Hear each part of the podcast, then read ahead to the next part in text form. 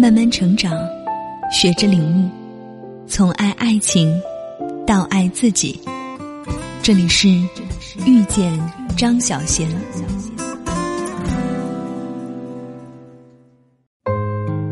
收到三个女孩子的来信，她们之中，一个是被抛弃的第三者，一个是苦恋着一个女孩的双性恋者，一个是暗恋着男老师的女学生。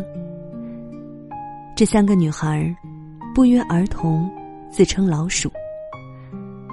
老鼠只能在黑暗的沟渠中生活，见不得光。第三者是老鼠。只能躲在暗角，偷恋他的男人。当男人主动了结这段关系，他也只能在暗角里舔伤口。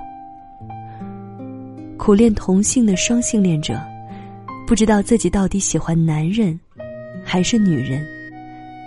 他上午跟男人亲热，下午跟女人亲热，躲躲闪闪的，像只老鼠。暗恋老师的那个女孩说：“她每天放学后跟踪老师，这么做已经两个学期了。直到现在，老师还不知道这事儿。有一两次，他以为被他发现了，吓得慌忙窜到一边去躲起来，就像一只看到人的老鼠。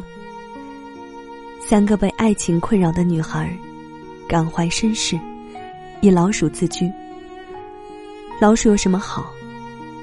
沟渠老鼠不能见光，白老鼠是实验品，终须死在实验室里。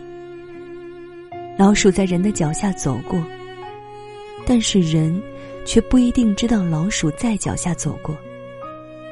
卑微的老鼠只能一厢情愿。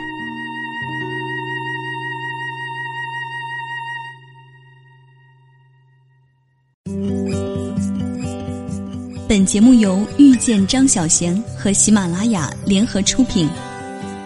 更多精彩内容，敬请关注微信公众号“遇见张小贤”。